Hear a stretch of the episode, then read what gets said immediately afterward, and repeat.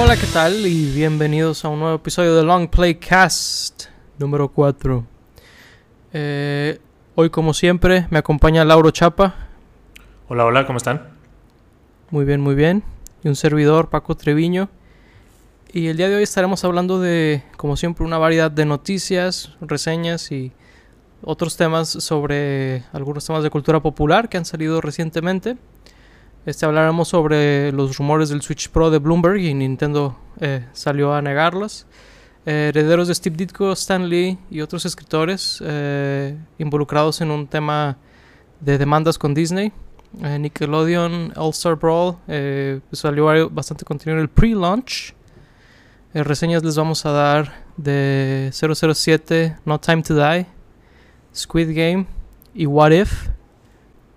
Eh, bueno, si te parece, Lauro, comencemos con eh, Nintendo niega rumores de Bloomberg sobre el Switch Pro, Switch Sí, Plus, perfecto. o como lo quieran llamar. Claro. Este, bueno, eh, la historia es muy sencilla. Bloomberg estuvo filtrando información sobre un supuesto Switch Pro distinto al OLED. Eh, digo, nosotros especulamos un poquito sobre el- un Switch Pro el episodio anterior, sobre las posibilidades y todo. Sí. Bloomberg hablaba de que saldría dentro del próximo año, ¿no? Una cosa así súper pronta. Eh, creo que sí, según ellos sí. O sea, pues mencionaban que había 13 estudios que ya tenían eh, un development kit de esto y pues que ya estaban preparando para sacar juegos casi casi. Sí, que si, si no me equivoco ya salió al menos uno de los representantes de uno de los- de los estudios a decir que esto no es cierto. Sí, de hecho fue el, Este- el único estudio que nombraron. O sea, habían dicho tres estudios, en particular este, que es Signa, el que está haciendo el, el nuevo juego de Star Wars Universes, creo que se llama, o algo así, que es exclusivo de Switch, si no me equivoco. Eh, Pero pues sí. ya dijeron que, que no es cierto esto. También, aparte de Nintendo, este developer. Sí, este, y bueno, eh, al- algo que es un poquito delicado si nos vamos por los temas de legalidad, inversionistas y todo esto, pues Nintendo al haber originalmente dicho el Switch OLED es el último Switch que tenemos planeado, eh, Claro. siempre estamos pensando en hardware nuevo, bla, bla, bla, pero el Switch OLED es lo único concreto que hay. Esto es muy importante para eh, inversionistas y todo porque pues es el, el ¿cómo se dice? El, el proyecto que tiene la empresa, ¿no? Así que Mentir sobre eso y que ya otras personas tengan los kits, pues es algo muy delicado, a decir verdad. O sea, no es cualquier cosa. Así que sí es muy relevante este tema. Y, y Bloomberg, este, pues originalmente respondió a, a estas, este, contradicciones, pero eh, ¿sabemos si dijo algo después de que Nintendo salió a decir que, que no existía? Según yo, lo que he visto, no, no han dicho nada después de esto. Sí, est- estoy aquí queriendo este ver, pero no, no, no han respondido este posterior a esto.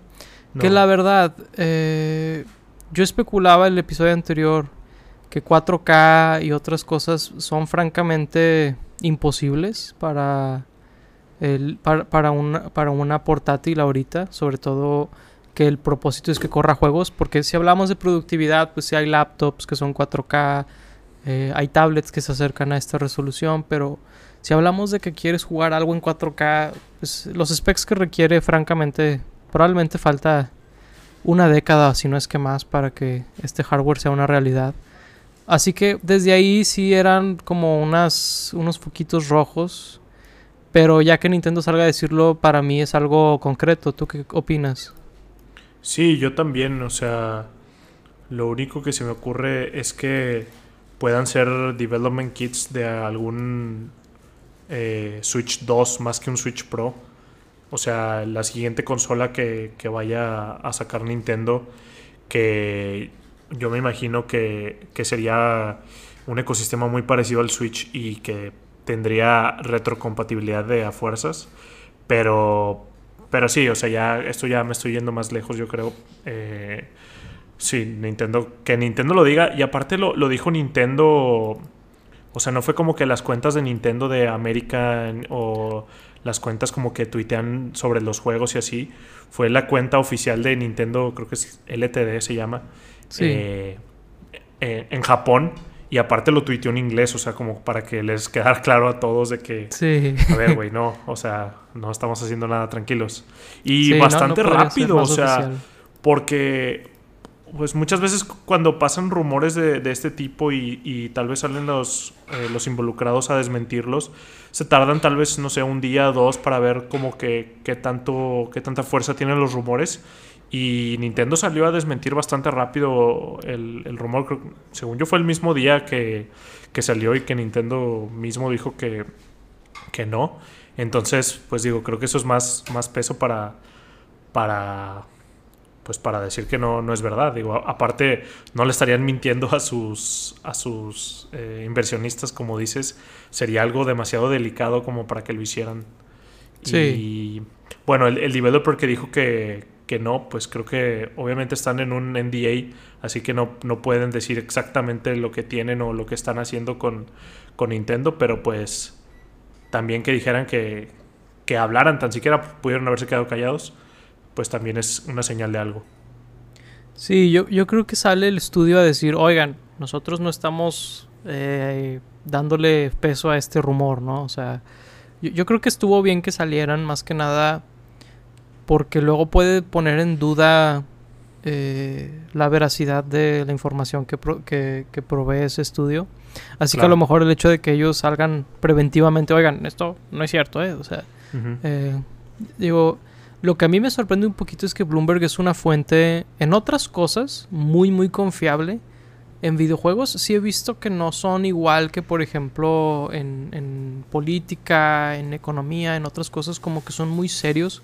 Siento que no tienen ese mismo, esa misma seriedad con los videojuegos. Este, a pesar de que tienen ciertos escritores muy, muy buenos en su staff, creo que hay de todo un poco viendo esta, esta información, ¿no? Sí, y quién sabe, a lo mejor tengan algún tipo de información correcta, pero ellos completaron la historia eh, a como les parecía más llamativo para, pues, para venderla y pues se salió de control. Sí, definitivamente. Este, bueno, ¿te parece si continuamos con la siguiente noticia? Sí, claro. Que esta es una un poquito más complicada. Es sobre eh, derechos de autor y otros temas que a lo mejor nosotros no vamos a dominar, pero vamos a dar nuestra opinión como fans de Marvel, de Stan Lee, de Steve Ditko y muchos otros autores que ya están involucrados en esta en, esta demanda. Este, básicamente lo que está sucediendo es que Marvel quiere o, la corporación, vaya Disney, como lo quieran ver, este quiere dejar de pagar derechos de autor a los herederos de estas este, firmas, tanto de Stan Lee, Steve Ditko, son los que más resaltan porque pues son personajes como Spider-Man, Doctor Strange, algunos de los personajes más famosos del mundo, así que súper súper eh, relevante esto.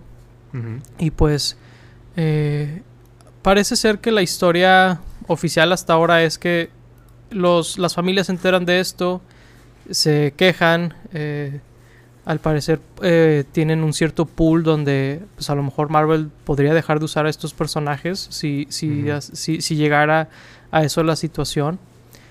Y esto provocó, si lo, si lo podemos llamar de esa manera, que Marvel demandara a estas familias, a estas firmas.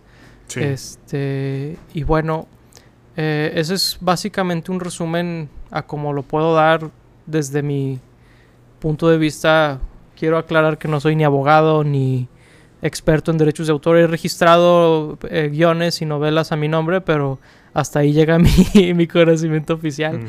Este, pero bueno, eh, bueno, esta, por, esta historia, por cierto, nos llega de Hollywood Reporter. Creo que es bueno eh, citar un poquito por ahí algunas cosas. Sí, este claro. viene por ellos, así que se menciona. Eh, y bueno, quisiera preguntarte, Lauro, ¿tú qué opinas?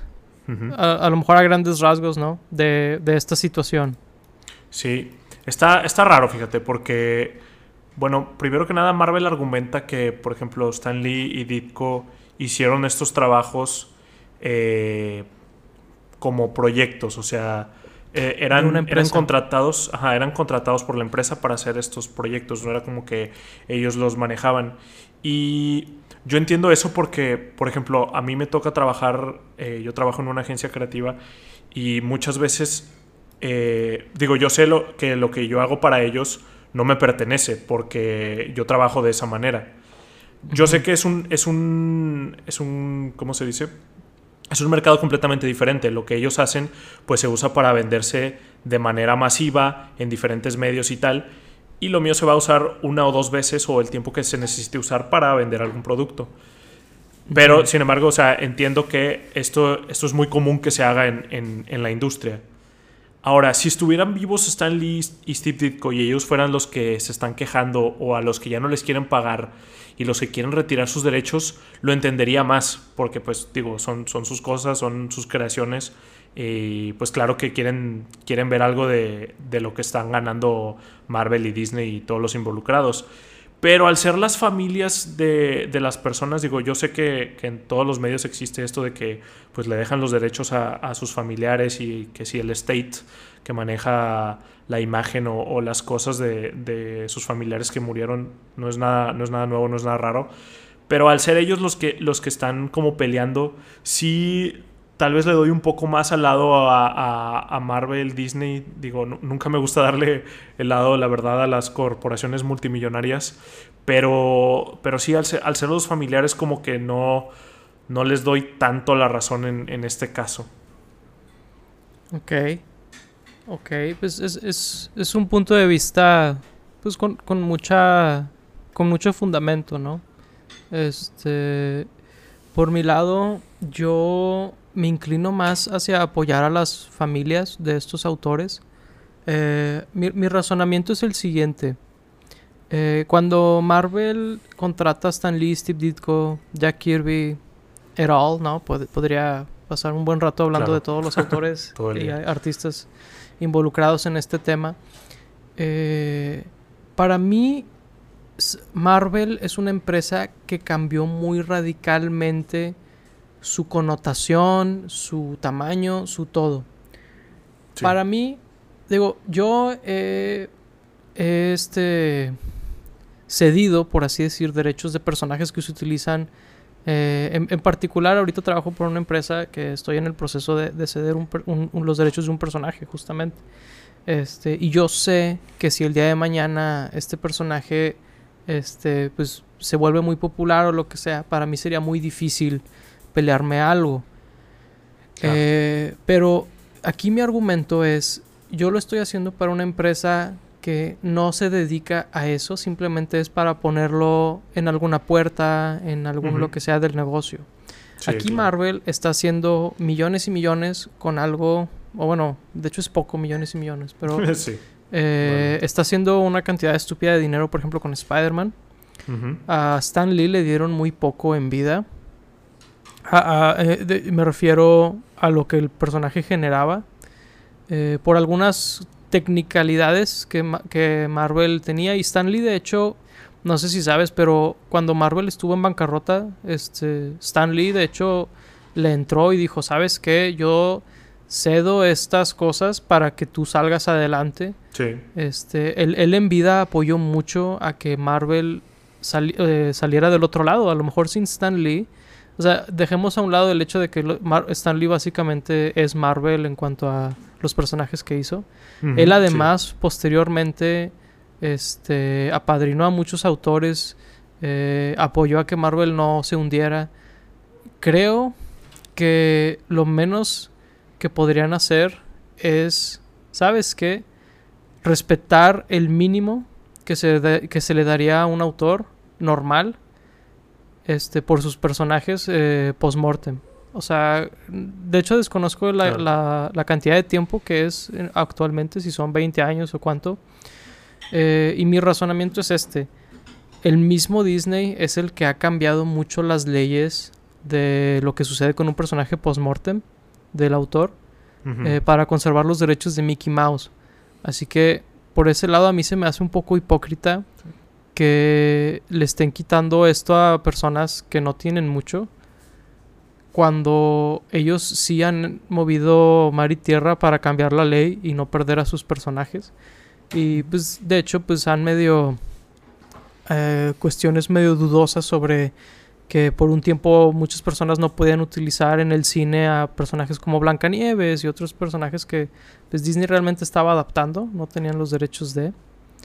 Este, cosas así se me hace que Disney sí está jugando muy chueco este, porque si fuera Marvel una publicadora de cómics como era antes de que Disney la comprara, creo que mi perspectiva sería un poquito diferente donde, oye, pues Marvel no es tan grande, Marvel como que, oye, si, si, se le va mucho del dinero en esto, a lo mejor sí puede hundirse.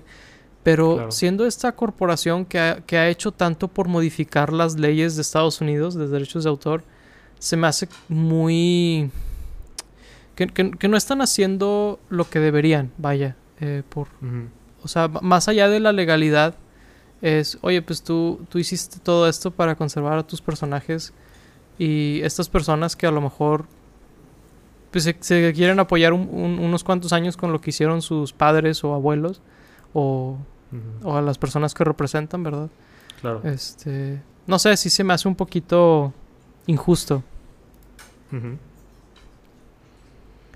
Sí, digo, creo que al final del día, como cualquier caso de Disney y Marvel contra alguna persona del planeta, les van a, van a hacer liar algún, alguna cantidad de dinero y pues vamos a olvidar de esto en, en algunos años, ¿no? Como hicieron recientemente con Scarlett Johansson o los que los estaban demandando por, por sacar sus películas en, en, Disney Plus y no darles su parte del dinero.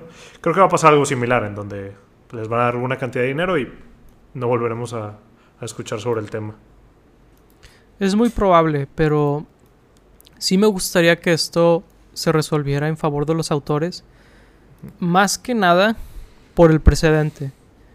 Creo que el perfil de los autores, digo, ¿quién se te ocurre que sea más importante que Stan Lee en la era moderna en cuanto a personajes de ficción? Francamente, no puedo pensar en alguien que yo te pueda decir objetivamente este, esta persona es más grande, ¿no? Sí, eh, claro. Stan Lee, Steve Ditko, o sea, los personajes más famosos, creo que lo que suceda con estos personajes, lo que suceda con los derechos, van a ser el precedente de... O sea, si, si a ellos no se les pudo defender, a nadie se le va a poder defender y como sabemos, cuando jalan un poquito, van a jalar de más y, más y más y más. Así que yo sí me gustaría, básicamente, que esto se resolviera en favor de las familias para que el día de mañana, si te pasa a ti, autor, que ahorita está trabajando en Disney o el día de mañana va a trabajar en alguna empresa grande, que no te suceda esto mismo. ¿Me explico? Claro. Creo que el problema también es mucho que, pues, los contratos de ellos son muy viejos y no, o sea, en esos tiempos no existía tal cosa como lo que está pasando ahorita. Y pues bueno, si no está escrito en, papel, va a ser muy difícil que, puedan, que puedan ganar algo. Sí, la verdad es que estoy de acuerdo contigo. Y bueno, la verdad es que de este tema creo que es el que más me gustaría escuchar la opinión del público. Eh, si nos pudieran dar su opinión, ya sea si nos están viendo en YouTube ahí en los comentarios, si nos están escuchando en Spotify o en alguna otra plataforma de podcast, que nos busquen en alguna red, por favor, y díganos su opinión de esto. La verdad es que este es un tema, creo que de los que vamos a hablar el día de hoy, este fue el más importante de todos. Así que sí, eh, sí, me, sí me interesa muchísimo escuchar la opinión, lo que tengan que decir ustedes. Este. Y bueno, ¿te parece si continuamos al siguiente tema? Sí, seguro. Muy bien.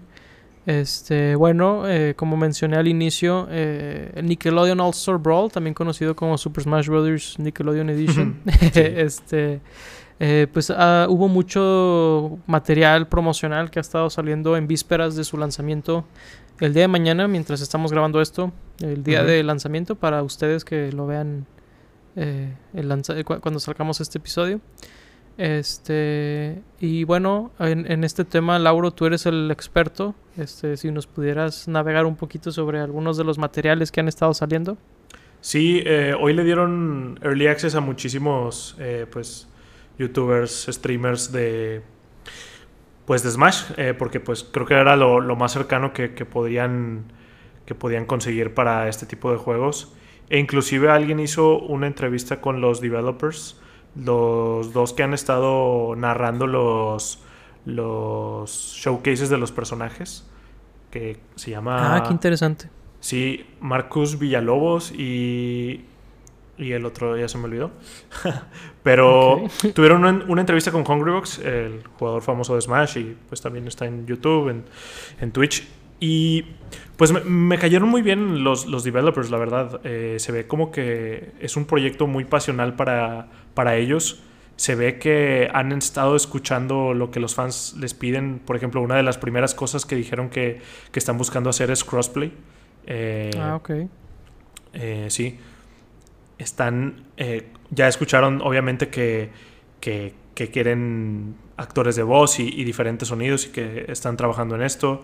Eh, DLC de, personajes, de trajes, de pistas, de más series que, les gustaría que, que, agregaran al juego. Y pues, no sé, salí, salí como con un pensamiento muy positivo de, de, esta, de esta entrevista al escuchar a estos dos, a estos dos developers.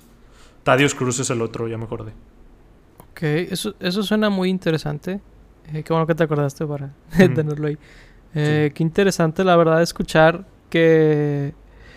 Eh, pues empecemos porque el juego ha, adquirido una notoriedad que creo que no hubiera adquirido de no ser por el developer, ¿verdad? O sea. Sí, pues el developer hicieron Slap City anteriormente. Y pues también creo que, que sea un como clon de Smash, como muchos otros pues le ayuda como que a, esta notoriedad. Además de que pues ellos tienen la ventaja de tener pues personajes que son muy queridos como Smash, porque pues muchos de los otros clones son personajes genéricos. Eh, digo, también hay unos que no, como Brawlhalla o así, que tienen personajes que, conocemos, pero pues la mayoría sí son así de personajes genéricos. Entonces pues creo que, es un una gran ventaja tener personajes que, conocemos y recordamos de, niños o, inclusive no, no, no de hace tanto. Claro.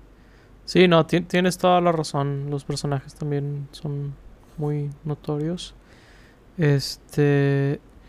Y fíjate que algo que a mí me ha llamado la atención también ver, y me gustaría saber tu opinión, sí. es eh, los movesets. Tienen muchos movimientos que podríamos llamar tal vez eh, inspirados, reciclados en personajes de Smash. Eh, algunos muy, muy obvios. Este. Y sí me gustaría saber tu opinión sobre eso. Sobre. Sobre pues. Que, estén tomando estos a lo mejor tropes de, Smash. Sí, digo, creo que literalmente me podría ir en, todo el roster y decirte qué movimiento tiene de, otro personaje de Smash cada personaje de Nickelodeon. Y no sé, o sea, creo que tienen suficientes cosas eh, únicas como para, como para justificar algo así. Y creo que las mecánicas también son suficientemente diferentes como para, para justificar algo así. Digo, Smash tiene tantos personajes que inclusive el mismo Smash, ya ves eh, los últimos personajes que toman otros movimientos de, de, otros personajes, digo, es el mismo juego, entonces pues es como más, no sé, aceptado. Pero pues como que hay tantas maneras de que un personaje pueda atacar hacia enfrente, por ejemplo, que pues se te acaban, o sea, no, no se me hace algo tan, tan, tan mal. En especial si pues el moveset o el personaje termina siendo completamente diferente a, a su variante de Smash, digamos.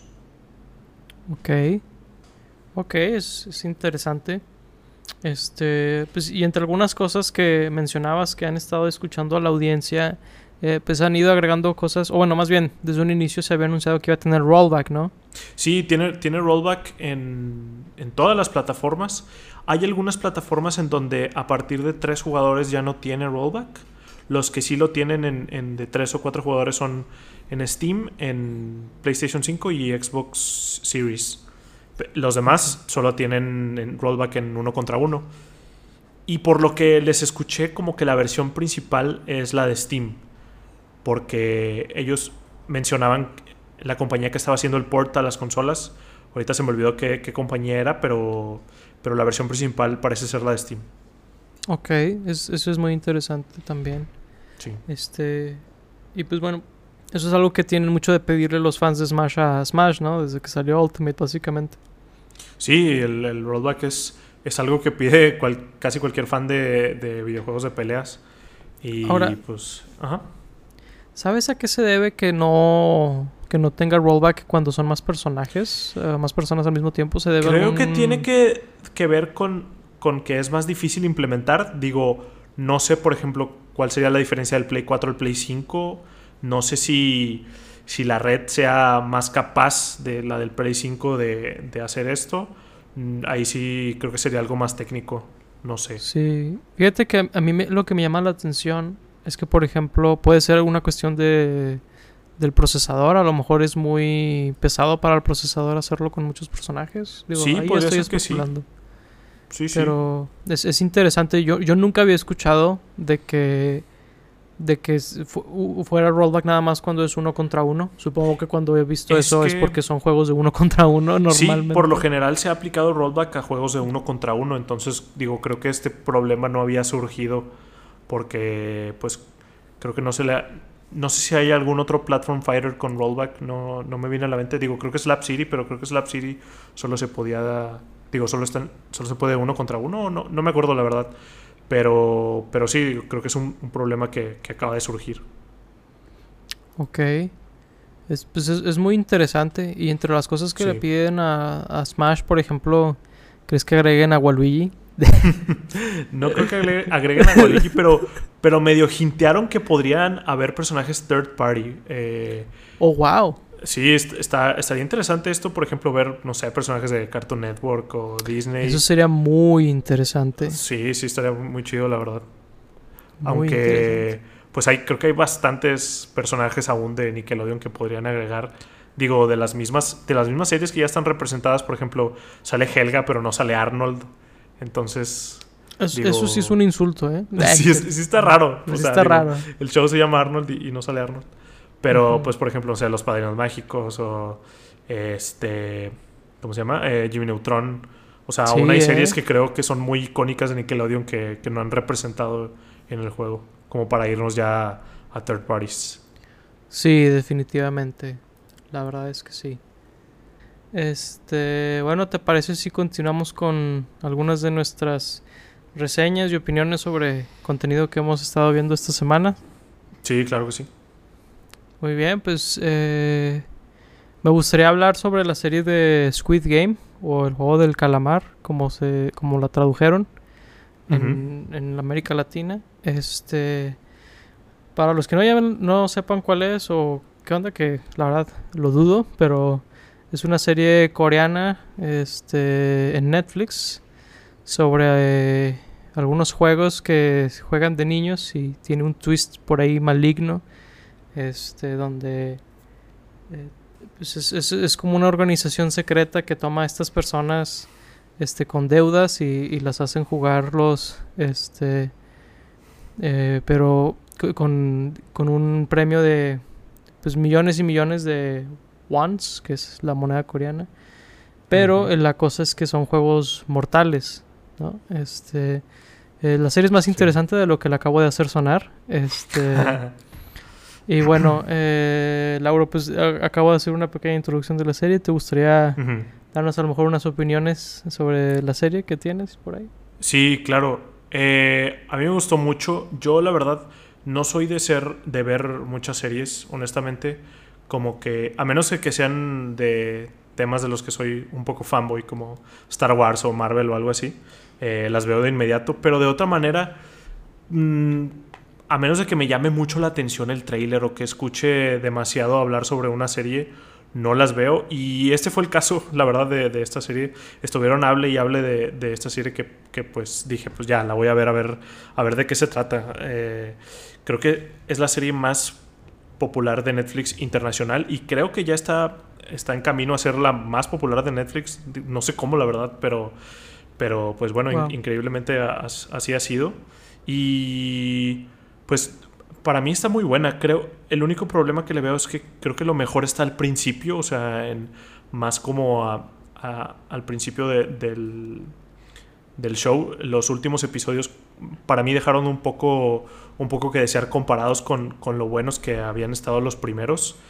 Y, y, sí, digo, creo que si, si no has visto esta serie, persona que estás escuchando el podcast, eh, no leas nada, no veas nada, no, no te spoilees nada, solamente ponte a verla porque realmente tiene, tiene mucho, muchas sorpresas que, que, que no esperas.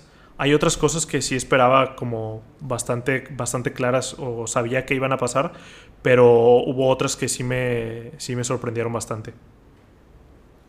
Sí, a mí también, fíjate. Hubo por ahí algunas sorpresas. Este, desgraciadamente creo que uno de los twists más grandes me los spoilearon. Lo siento. Eh, a, alguien que le comenté que estaba por terminar la serie. Ya, me faltan dos episodios. Eh, no, hagan eso. Y me dice, y me dice, oye, ¿qué, ¿qué, rollo que pasa esto al final? Y yo, mm, me faltan dos episodios. O sea, acababa de decirlo. Este. Increíble. Y digo, posteriormente los vi. Eh, y curiosamente es probablemente lo único que no me esperaba. Lo dejaré en eso. Creo que, creo que ya este, sé de lo que estás hablando porque yo también era una cosa que, que no me esperaba. Interesante. Eh, creo, desgraciadamente creo que tendremos que dejarlo para después del podcast. No me gustaría... Eh, ¿Cómo se dice? Bien, digo, yo puedo, puedo decirlo sin spoilerlo. Yo lo que no esperaba era el final del juego, o sea, cómo, cómo acaba. No sé si eso te refieres o te refieres a lo siguiente. Hmm. No sé a qué te refieres por lo siguiente exactamente. Está bien, está bien. Pero eh, bueno, eh, dejémoslo ahí por ahora. Sí, claro. Y yo estoy muy de acuerdo con lo que, con lo que dijiste de que está muy front-ended, eh, como, como le dicen, donde todo lo interesante de la historia está al inicio. A lo mejor los primeros tres episodios, cuatro. Sí. Donde como que me preguntaba yo algo y, y era de, wow, lo, hicieron lo mejor que pudieron haber hecho con esa idea. sí. sí, creo que si has visto algunas cosas que tienen estas organizaciones eh, de la clase alta, como oscuras, como tipo Illuminati, tipo todo eso, creo que puedes ver algunos twists venir, porque como que, ok, ¿qué es lo más crudo que podrían hacer con esta idea? eso es lo que van a hacer. Muy seguramente. La, serie hace muchas, muchas, mucho eso. Pero al mismo tiempo creo que no es, por ejemplo, ah, ojalá no, no triggeré a mucha gente, pero Hunger Games para mí como que tiene un concepto interesante, que si quieren o no, se lo robó de Battle Royale, pero nunca hace algo interesante con eso, ¿verdad? Sí. Eh, al menos esa es mi opinión. Eh, pero creo que esta serie es al revés, hace más de lo que te imaginarías, hace muchas cosas con esa idea inicial. Y, creo que eso es algo muy, muy destacable. Recomiendo mucho verla por esa situación, por, por eso, de que, ok, si se te hace interesante la idea, espera que veas lo que hacen con la idea. Este, y bueno, esa es mi opinión sobre el juego del calamar. Sí, este, comparto mucho eso que dices de que, de que tienen, tienen buenas ideas y luego las, las explotan. O sea, como que crees entender por dónde va la serie y dices, ah, bueno, entonces como que van, van, a pasar estas cosas, pero luego, no sé, te hacen, te hacen cosas que a lo mejor no te esperabas y, y como que te presentan, por ejemplo, las reglas y luego las, las doblan un poquito al punto en donde cambia completamente el juego y, y, las, la premisa y todo. Pero, pero sí, hay un episodio en particular que, me rompió bastante, el, creo que es el 6, el de las canicas, dejémoslo así, en donde no, no podía dejar de, llorar y de, de, sentir lo que estaban sintiendo los personajes. Creo que fue para mí el, el, pico de la serie. Eh, sí, creo que también. Donde pasan eh, bastantes cosas que no me esperaba y que eran, eran varios los, los como que las historias que estaban, que estaban sucediendo al mismo tiempo. Y, y sí, no, no podía dejar de, llorar. Ni siquiera podía ver bien, bien, ver bien la serie de tan, de tan nublada que tenía la vista. Pero sí, creo que este es de, de los mejores episodios. Y, y me encariñé con, con, varios de los personajes. O sea, me gustó mucho que creo que muchos de ellos actuaban muy bien. O sea, sentía muy bien sus personajes. Y por otro lado, digo, si puedo empezar a decir cosas malas de la serie, hay unos personajes en particular que no son coreanos, dejémoslo así, que para mí actúan muy, muy mal, que hasta sentí como, como si fuera B-tier movie, algo así de que súper, súper chafo de, de que, o sea, sentí que estaba de que en, lo más alto de la calidad del cine o de, de series, llámalo como quieras, y se fue completamente hacia el otro lado y como que me sorprendió mucho. Digo, entiendo por qué tal vez, o sea, no creo que sea fácil conseguir actores de, de otras nacionalidades en, en Corea y pues menos dirigirlos en otro idioma sin saber tú ese idioma, digo, a lo mejor sí lo sabía, pero pues finalmente no, no ha de ser el idioma natal del director. Pero sí chocó mucho conmigo eso, que esos personajes actuaran tan mal, en mi opinión. Ok. Fíjate que yo tenía una opinión parecida, pero de, los personajes secundarios. No nada más de otras nacionalidades. Hacia el final sentí que los redimieron bastante. Eh, porque empezaron muy caricaturescos. Eso es algo que me preocupó un poquito al inicio de la serie. Personajes secundarios muy, muy caricaturescos. Pero, de hecho, fue por ti, porque me dijiste, es que fíjate que al inicio de la serie, pero luego como que se levanta mucho y dije, ok, a lo mejor esto va a cambiar. Y de hecho es probablemente lo único que diría que mejoró, de que al inicio era un poquito caricaturesco ciertos personajes y luego se vuelven mucho más... Eh, completos, sobre todo en el episodio de, que, mencionaste de la canica, siento que es donde más sucedió eso. Este, donde levantó muchos personajes secundarios que hasta ese momento habían sido un poquito caricaturescos. Y me gustó mucho eso, verlo. Este. Ah, por, ahí eh, tengo algunas como. No, no, puedo evitar hacer como observaciones técnicas. Claro, claro. Probablemente a nadie le importe. Pero a, mi gusto de repente tenía ondas donde el dub estaba muy, muy dubby. No sé si qué opinas tú de eso. O sea, estaba muy... Eh, ¿El como que se escuchaba el... O, el, el, ¿Cómo se dice? El... Vaya. Ah. Eh, que están hablando y como que podía percatar donde una de las voces estaba grabada en otro momento. Sí, sí, sí. Se, me fue como... ¿Cómo se dice eso? Pero sí. El ADR. El ADR, sí. Eh, de repente había unas cosas que se escuchaban así. No, no, no, no la vi en, en, otro idioma, la vi en coreano. pero como que de repente ciertas cosas así. Y luego también había eh, escenas demasiado oscuras donde se grabaron demasiado, demasiado mm, oscuro. Y le subía el brillo y se veía muy granulado y así. Y dije, ok, esto no, no se ve particularmente bien, pero eh, observaciones tontas tal vez. claro. La gente eh, a lo mejor no le importa mucho, pero eh, no me quería quedar sin decirlo. Claro, claro, es, es, importante decirlo. Digo, hay una escena en donde hay unas luces que están parpadeando. Y digo, creo que es obviamente el punto de, de, la escena que no puedas ver bien todas las acciones. pero creo que hasta, hasta un punto era como que exagerado, así como de. Sí, sí, estuvo muy exagerado no, eso. No estoy, no estoy ni siquiera entendiendo bien qué está pasando. Hay, hay, una película que me gusta mucho, pero que hace eso en como dos escenas. este, la del contador de Ben Affleck. Ajá, sí. Eh, hace eso en unas escenas y entiendo que es el punto, pero es de que, ay, güey, o sea, sí, se les pasó la mano. Te empieza hasta un poquito, sí, como que te empieza hasta un poquito a doler la cabeza, ¿no? sí. Este, sí, pero no me refería a esa escena, me refería a, otra. Sí. Eh, a otras, de hecho. Eh, sí, creo que se. Pero bueno, digo, observación superficial por ahí, tal vez. Eh, Ajeno a la calidad del storytelling. ¿Y qué te este, pareció el, final de la serie?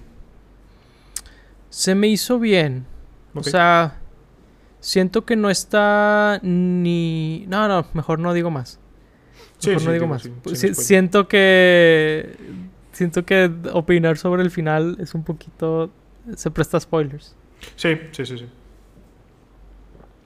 Y bueno, eh, esta semana vi una película en particular eh, nueva, la de 007, No Time to Die, también conocida como Sin Tiempo para Morir, si no me equivoco, en español. Creo que sí. Este, pues esta película es la última película de Daniel Craig como James Bond. Eh, digo, supongo que es parte del ciclo de todos los actores que han interpretado a James Bond eventualmente dejan de serlo. Y procederemos a criticar al, a quien sea que pongan después. Por pero. Pero. eh, Este, si, si, si nos vamos un poquito hacia.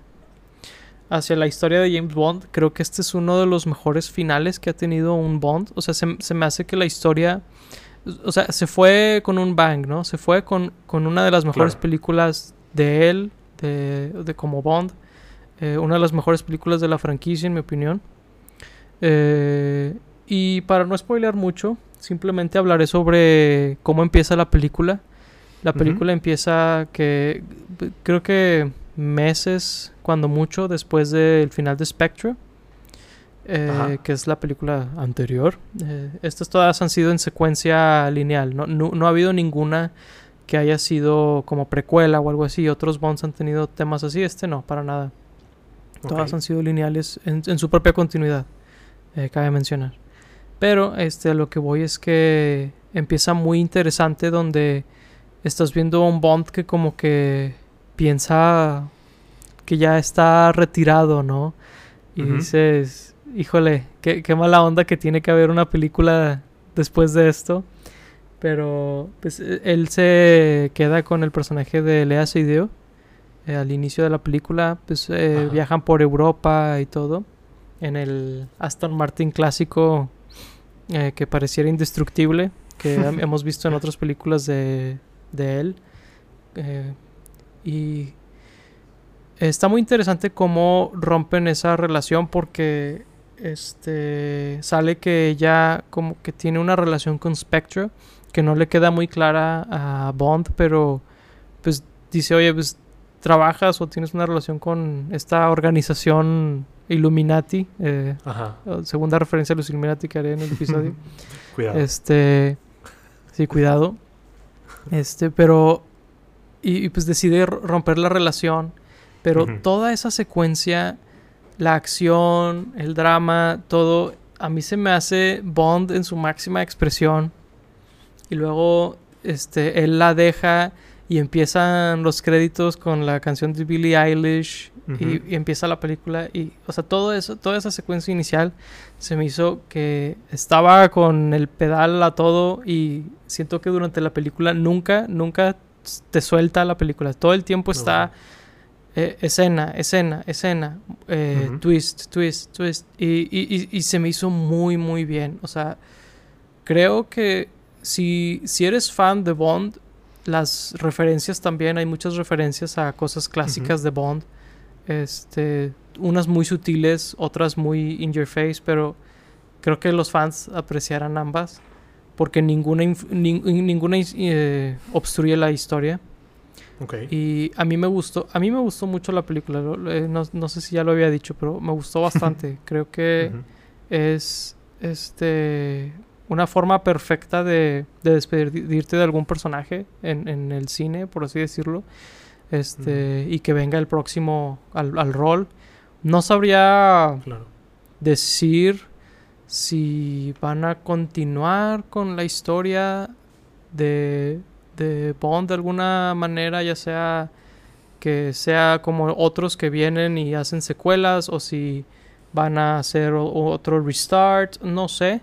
Este eh, digo, la, la verdad es que Craig fue el primero que fue como precuelas de las demás, así que sería interesante ver cómo lo manejan después de, de él en ese tema.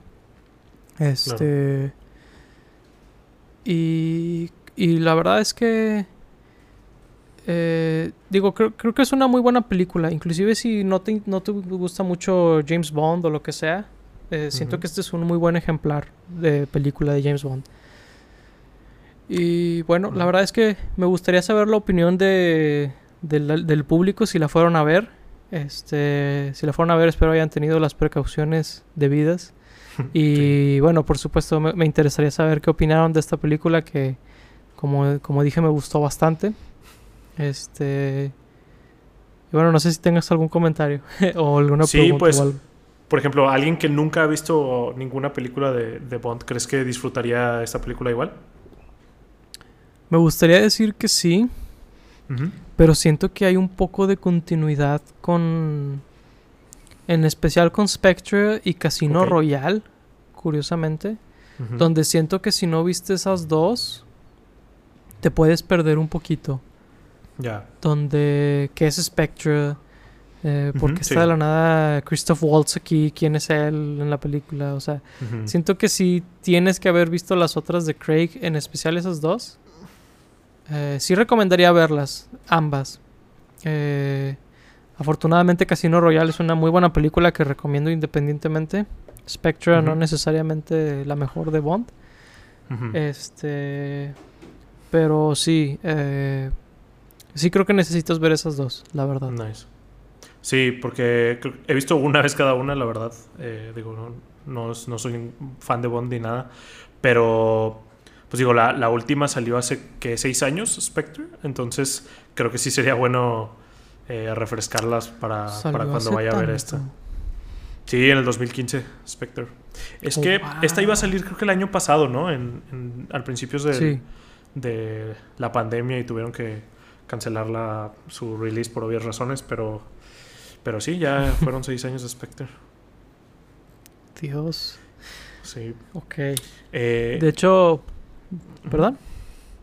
no, sí, te iba, te iba a preguntar. curioso, tuvieron- Ah, dime, dime, dime. El dato curioso. eh, tuvieron que cambiar algunas escenas por cuestiones de esto, justamente, de que tuvieron que atrasar la película. Y no fue porque le cambiaran algo en la historia, sino algunos patrocinadores fue de que, oye, ya salió el nuevo modelo de este celular o algo así. Sí. Y por ahí sí hubo algún... hu- Hubo una escena donde dije, se me hace que él tenía otro celular en esa escena. Se me hace que tuvieron Mm. que ponerle algo CG porque se veía muy extraño el celular, la verdad. Sí. Sonará raro, pero, Qué curado. pero... ¿Qué ibas a preguntar? Ah, que, ¿A quién te gustaría que fuera el siguiente Bond? Creo que lo único muy que se me ocurre es este Henry Cavill. Ujú. Eh, él tuvo dos veces, si no me equivoco, el ya merito de ser James Bond. Tanto Sí. cuando hicieron Casino y luego creo que cuando hicieron Spectre. Que Spectre fue porque Daniel Craig como que ya no quería... No me acuerdo si fue desde Skyfall o con Spectre, que él ya no quería ser James Bond. Sí, lo recuerdo. Este, él, él por alguna razón odiaba el dinero, este, pero la solución era darle más dinero, eh, hacerlo productor, hacerlo que gane partes de las ganancias, etcétera, etcétera. Claro. Dato curioso sobre cómo hicieron que él se quedara. Sony Pictures de- de- decidía darle más y más dinero, este, hasta que dijera que sí. Increíble. Este, pero eh, Henry Cavill ya van dos llameritos de ser James Bond. Eh, no están haciendo mucho con su Superman. Así que No. me gustaría verlo como James Bond. Creo que él tiene el porte, creo que tiene el look. Es además británico, o sea, tiene todas las palomitas. Y Sí. creo que, a diferencia de cuando lo usaron como Superman, que básicamente tenían al actor perfecto para Superman y lo desperdiciaron, Sí. creo que si hacen una interpretación de Bond con él desde cero, podría ser un muy, muy buen Bond. Suena, suena bastante interesante. La única razón por la que tal vez no me gustaría tanto, se me hace que Henry Cavill está como muy grandote, o sea, como demasiado músculo como para ser James Bond. O sea, James Bond siempre se me ha hecho alguien más como esbelto, no sé. Y no, digo, tal vez, tal vez no, lo he, no los he visto bien a todos como para, para decir que, que Henry Cavill se me hace como demasiado ya mamadísimo. Eso es cierto, ¿eh? En la de Sherlock sí... En la película que hizo de él como Sherlock Holmes, Sí. este, la de Enola. Enola Holmes. No, Enola, perdón, Holmes. Eh, él la hace de Sherlock y sí, se ve un poquito gracioso lo musculoso que está. Sí, se ve Este, un poquito ridículo. fuera de lugar. Sí, me recuerda un poquito a La Roca en esa película de Disney que salió hace algunos meses. Este... ¿La Donde Cruise? la hace de un señor... ¿Perdón? ¿La de Jungle Cruise? Sí, eh, se ve demasiado musculoso para el personaje que tiene. Es un poquito gracioso, de hecho. Pero, pero sí veo ese argumento. Fíjate que creo que Daniel Craig medio rompió con eso. La única diferencia es que Daniel Craig no es alguien particularmente alto. Así que, a pesar de que está musculoso, no se ve tan extraño porque mide 1,70 y pelos, no sé. Este, pero por ejemplo, si alguien de la altura de Pierce Brosnan o Roger Moore hubiera estado como está Henry Cavill, pues se, se vería como Henry Cavill de que Sí, se vería muy este, raro. Ajá, así que sí puedo ver eso, la verdad que dices, donde tal vez está muy grandote. Mm, yo la verdad no sabría a quién a quién poner. Eh, digo, no Tendría que ver tal vez una lista de actores británicos que me, que me parezcan Bond. Eh, uno que me llama un poco la atención entre todos es Richard Madden. No sé si lo conozcas. Eh, sale en la, en la película de, ah, de ah, este músico pianista. Ah, um, es Rob Stark. Eh, sí, creo que sí. Sí, es que no he visto Game of Thrones. Pero creo que sí. Ya. Y pues bueno, no sé, digo, un, un pick por ahí. Ah, la que querías decir era la de Rocketman. Sí, la de Rocketman. Ah, ya. Fíjate, no, no, me hubiera salido de volada por... Porque sale relativamente poco en Rocketman, pero... Sí. Ah, digo, estoy viendo su filmografía y ahí la, encontré. Sí. Eh, ¿Sabes qué? Es un muy buen pick también. Creo que tiene Creo, que no lo he visto en un personaje donde tenga el porte. Es probablemente lo único que te diría. Pero lo mismo decían de Daniel Craig, de que es que le falta el porte o lo que sea, pero a la hora de hacer el personaje fue muy bueno. Así que sí, la, verdad es que es un muy buen pick para, para Bond. Me gusta. Me gusta, me gusta. Pues ya veremos a quién escogen. Ya veremos. La verdad es que nunca se sabe. No. Y. Eh, no sé qué tan spoiler sea esto, pero juegan un poquito con la idea en la película. oh, qué interesante. Este, sí, juegan Sé que hay otra gente, pero, pero no sé si tenga que ver con eso. Esta. No me acuerdo cómo se llama la actriz, pero la que sale con, con Bond. Sé que ella también es una agente, pero no sé si tenga que ver con esto o nada que ver. Eh, sí y no. Básicamente, Bond nunca había tenido una dinámica de tener a otro agente y que le digan de que, eh, pues mira este otro agente, ¿verdad? De que... Eh, no, voy a decir más que eso. Este, Sí, como que... Águale y que no sé qué. Como que juegan con la idea un poquito. Este... Hacen algo muy interesante con eso. Eh, no voy a decir qué, pero... Eh, está muy interesante y, y despertó un poquito esa idea Digo, sobre todo que entras sabiendo que es la última película del actor, ¿verdad? Así que... Sí, claro. Dices, mm, interesante. Del actor como Bond, ¿eh? No creen que se va a morir el vato. que se va a retirar del cine o algo, ¿no? Sí, sí, sí. Eh, que digo, puede hacerlo. El dinero que ha hecho con estas películas es ridículo, así que podría hacerlo tranquilamente. Sí, como se eh, Algo interesante este, que quisiera mencionar es algunos de los del elenco que se me hizo muy bonito que se despiden básicamente de varios personajes que tenemos muchas películas de estar viendo. Eh, a Q, a M, eh, que son personajes que hemos visto desde Skyfall en este caso. Eh, pues se despiden de ellos de alguna forma en el sentido de que avanzan en su vida en alguna forma. Este. Y se me hizo bonito que hicieran eso. Creo que no habían hecho eso por ningún M ni Q antes. Así que estuvo padre que avanzaran a, otros personajes que son landmarks, que son clásicos de Bond. Eh, eso me gustó. También. Y bueno, creo que dejaré de hablar porque creo que otras cosas que podría opinar serían ya spoilers, eh, territorio spoilers. Claro. Este. Pero, ¿qué te parece si hablamos ahora de What If? Eh, esta serie de antología de Disney Plus, de Marvel. Este, que básicamente cada episodio ha sido un twist en una parte del MCU. Sí. Este. Que digo, creo que esa es, una serie animada y supongo que esa es eh, una buena introducción al, al tema. Este, y bueno, pues te quería preguntar qué opinaste de la serie en general y, ahorita nos vamos por episodio en episodio. Sí, claro que sí. Pues así como dijiste que es eh, What If es un twist de algo del el universo de Marvel. Creo que también es un twist cada episodio si va a estar bueno o no. y creo que en general ese es mi único problema con la serie. Hay episodios muy buenos, tal vez, tal vez no tantos como los hay los no tan buenos. Y, y pues se nota mucho como la diferencia entre, entre los buenos y los que no están tan buenos.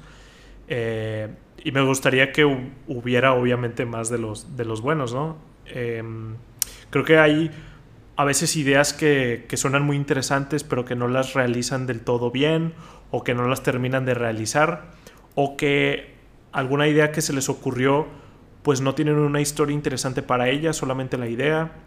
Y pues en general eso. Eh, creo que algún otro problema es que en algunos episodios en la serie utilizan a muchos de los actores del, universo cinematográfico de Marvel y a muchos otros no.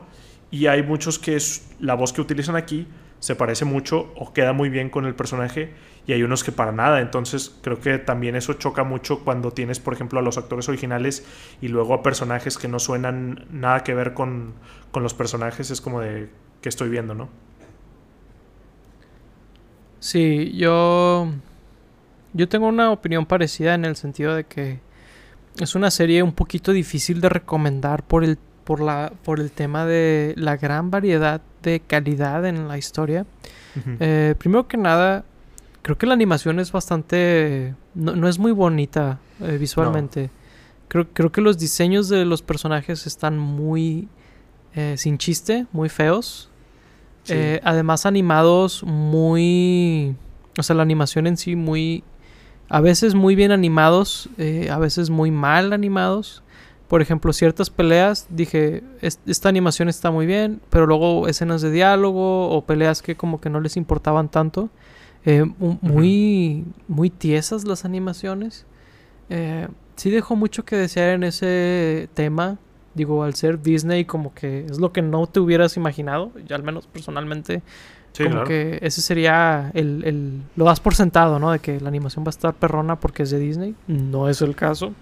Sí. Eh, y, y sí, la, la, calidad de la historia en los episodios... Creo que podría recomendar bien dos episodios.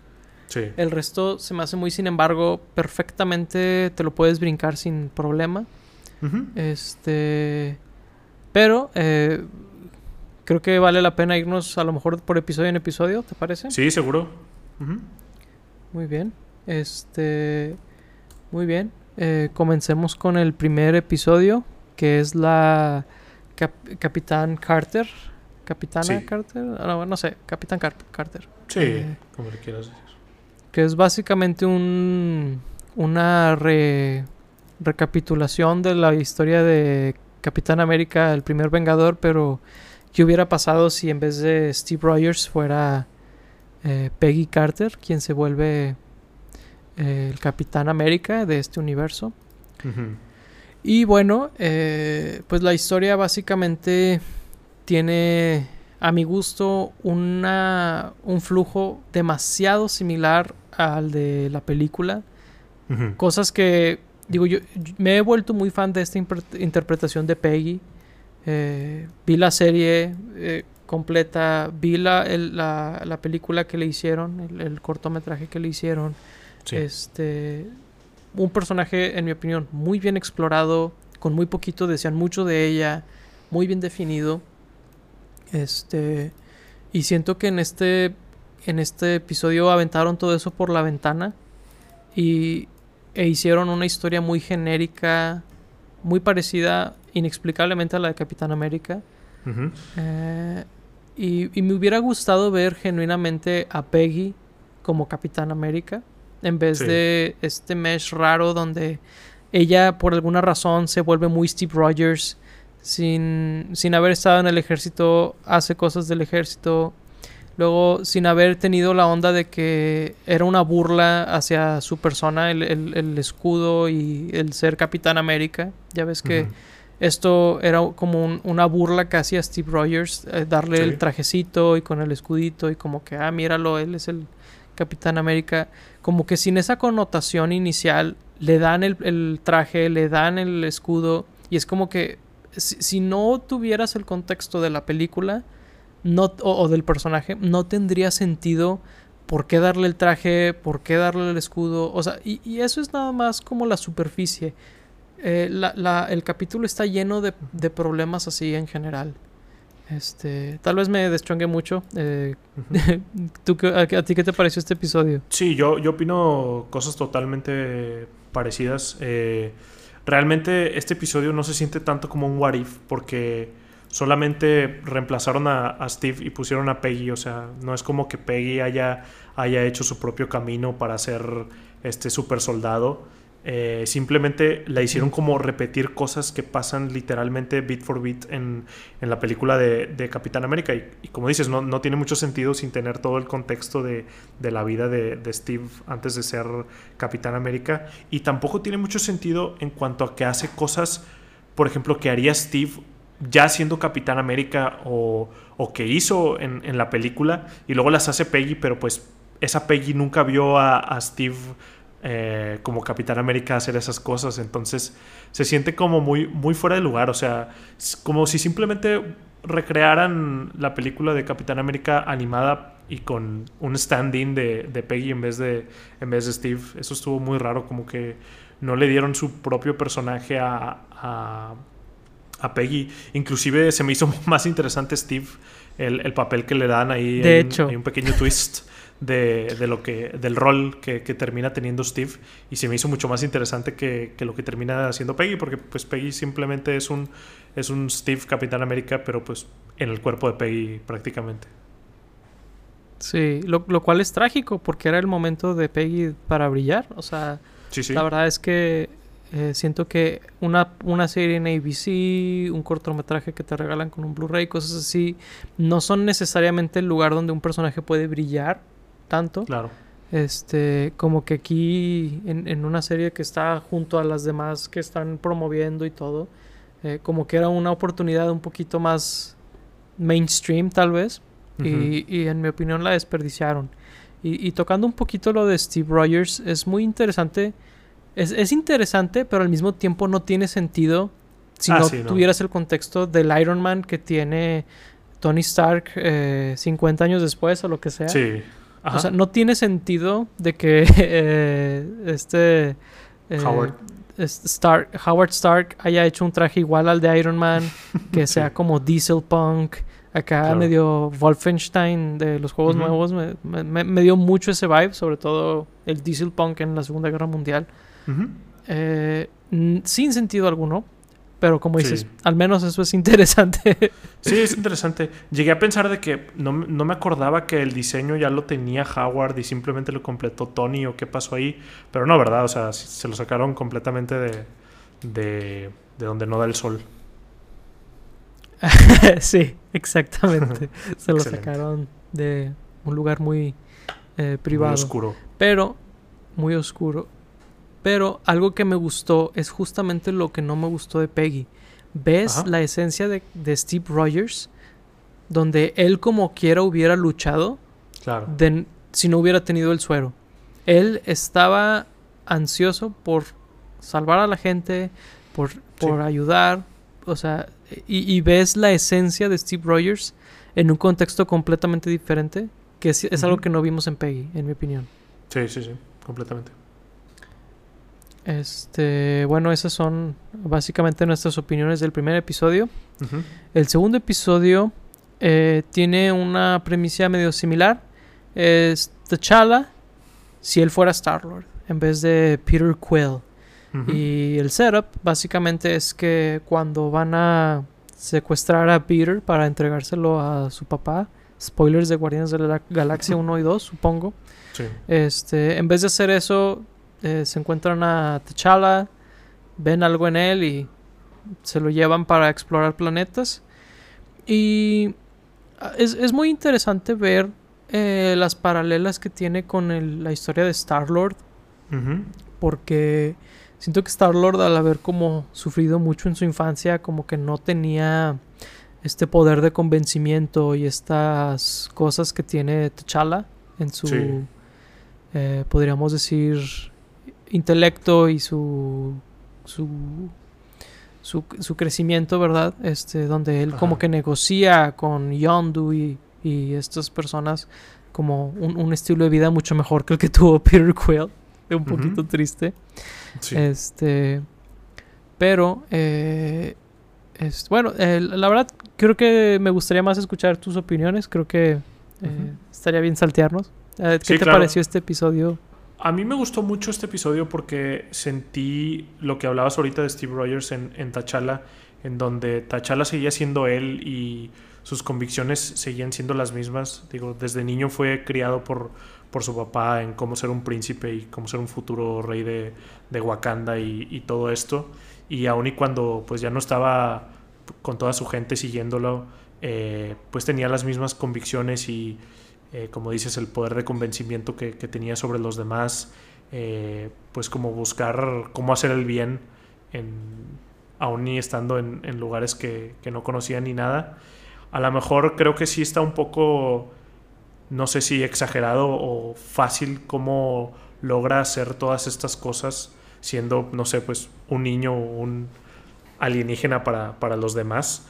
Pero, pero sentí que mantuvieron bien, bien el personaje de, de T'Challa en vez de que, en vez de que como en el primer episodio solo fuera eh, Peter Quill con otro cuerpo. Y pues eso, eso me gustó del episodio. Yo concuerdo mucho lo que dices. Eh, si, el problema más grande del primer episodio era que no, no respetan mucho el personaje principal, aquí, aquí sí se siente mucho la esencia de T'Challa.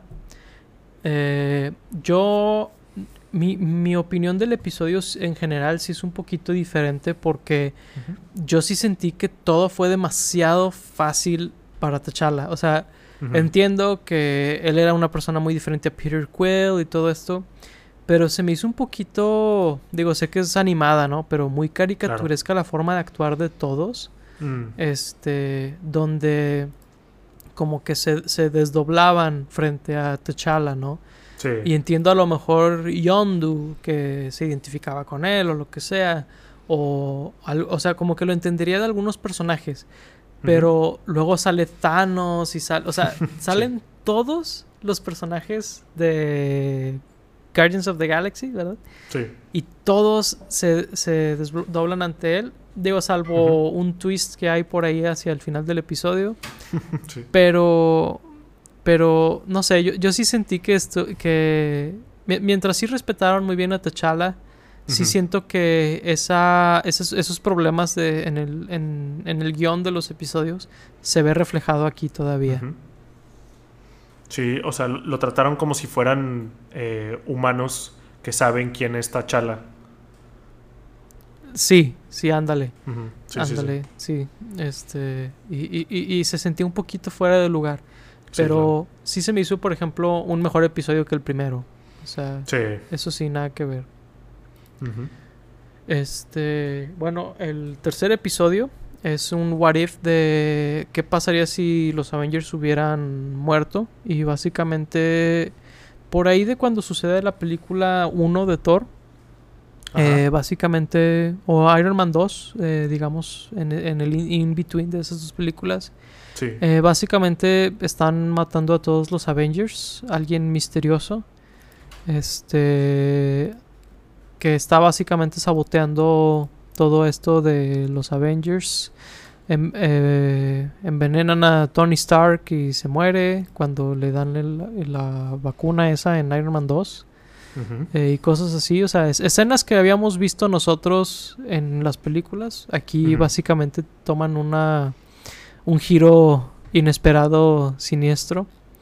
Eh, igual cuando Clint Barton está con su arco y flecha viendo a Thor ahí en la instalación de Shield, que Thor va por el martillo, alguien le dispara una flecha y se muere Thor y cosas así. Este. Y bueno, creo que esa es la premisa del episodio. Este, ¿qué te pareció a ti el episodio en general? Este episodio se me hizo un poquito aburrido eh, y también muy telegrafiado, como que el episodio básicamente es un whodunit de quién está matando a, los Avengers. Y creo que desde el segundo o el primer eh, Avenger que muere ya sabía quién lo estaba haciendo o tenía una idea de, de qué tipo de personaje lo estaba haciendo. Y, pero sentí que como que arrastraron mucho esta idea de, oh, ¿quién es? ¿quién es? ¿quién es? ¿quién es? Y para cuando llegué al final, pues ya tenía todo el episodio, no sé, sabiendo quién era y esperando como de, a ver, ¿por qué, por qué está haciendo esto?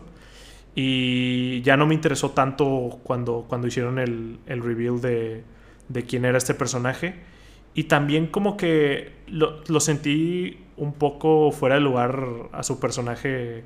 Se ve como que está todo, todo, no sé, loco. Eh, digo, o sea, por un lado lo entiendo, pero también por otro lado, eh, como que, no sé eh, por qué hizo estas cosas tan tan exageradas. O sea, sí, es que sí, por un, por un lado lo entiendo, pero por otro lado digo, no sé, o sea, pudo, haber hecho otra cosa diferente. O sea, que tienen que ver los eh, Tony Stark con, con, lo que le pasó, por ejemplo.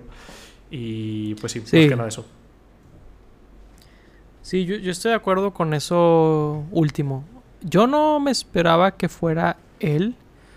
Yo lo que me esperaba era algo francamente un poquito más interesante donde algún villano logró hacer lo que hacen los Avengers en Endgame.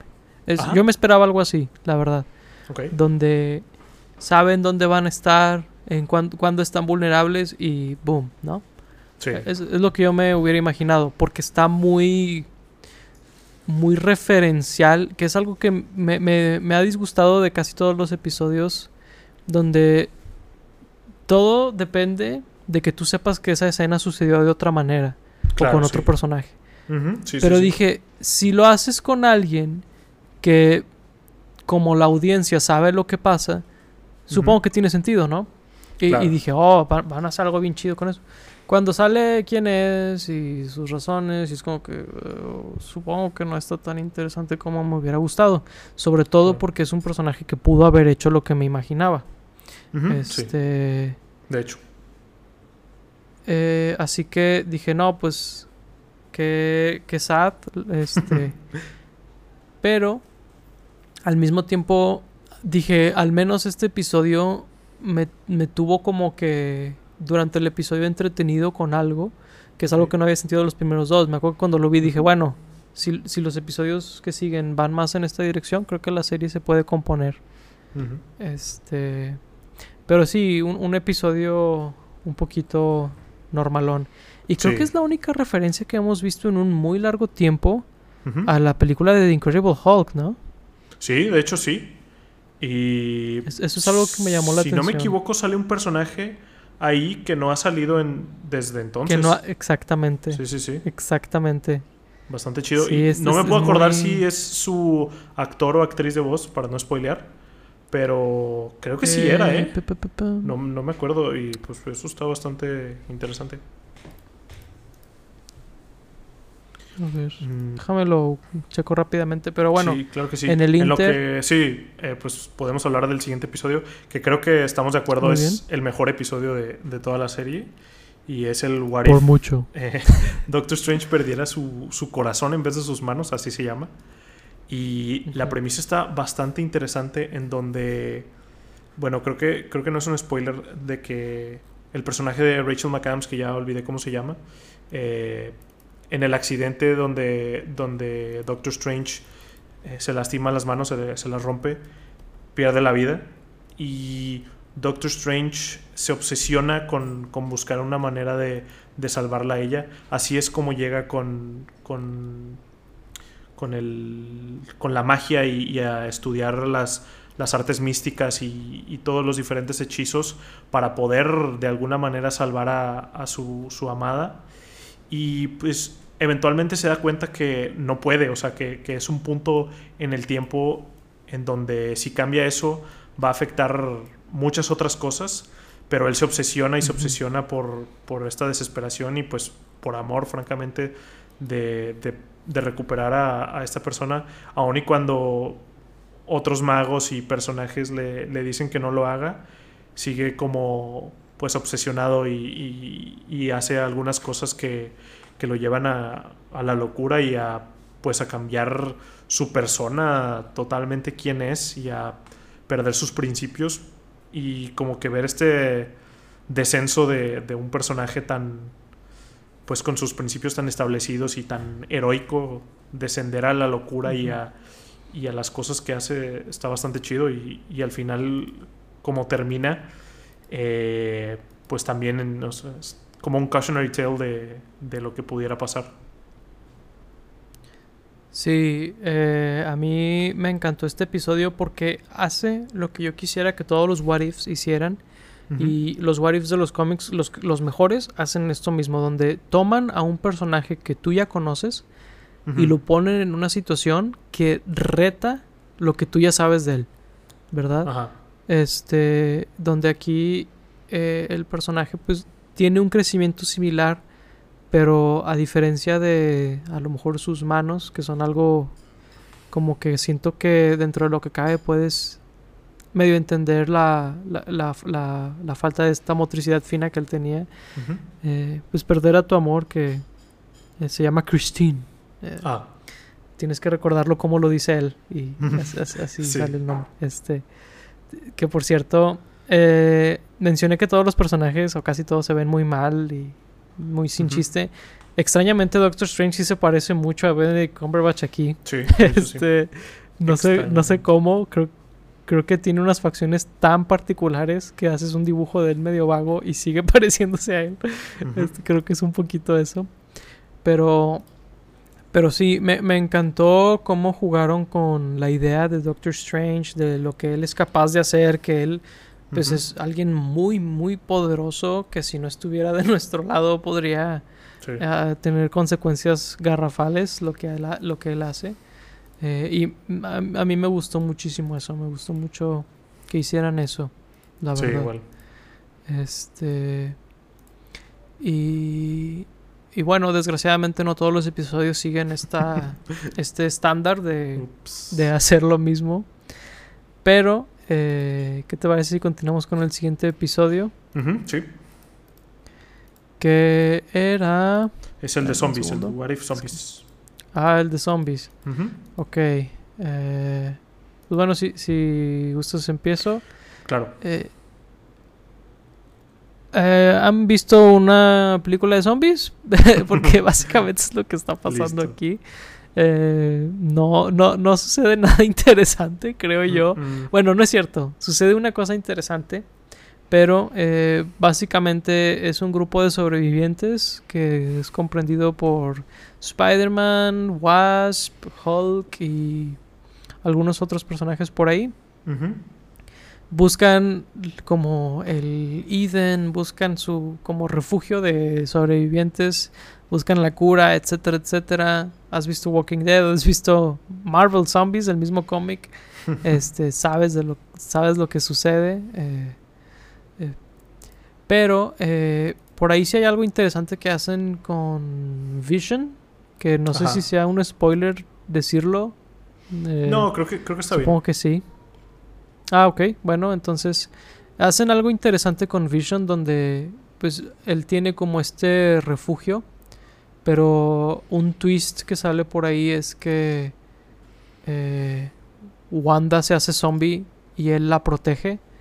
Él, él está como desarrollando la cura y logra curar a Ant-Man. Ahí sale él en, en un frasco su cabeza, pero está vivo. De que, como en como en Futurama, este Ajá, Nixon, este y otros personajes, eh, algo similar. Y este, pero sale que él está obsesionado con curarla a ella y pues la está manteniendo viva y la está como queriendo alimentar y al mismo tiempo no, pero no la puede matar y no la puede curar, pero está como que atrapado en este ciclo. Y a lo mejor le estoy dando demasiado crédito a la historia, pero me gustó mucho habiendo visto WandaVision y cómo se obs- obsesiona Wanda por preservar a Vision. Sí.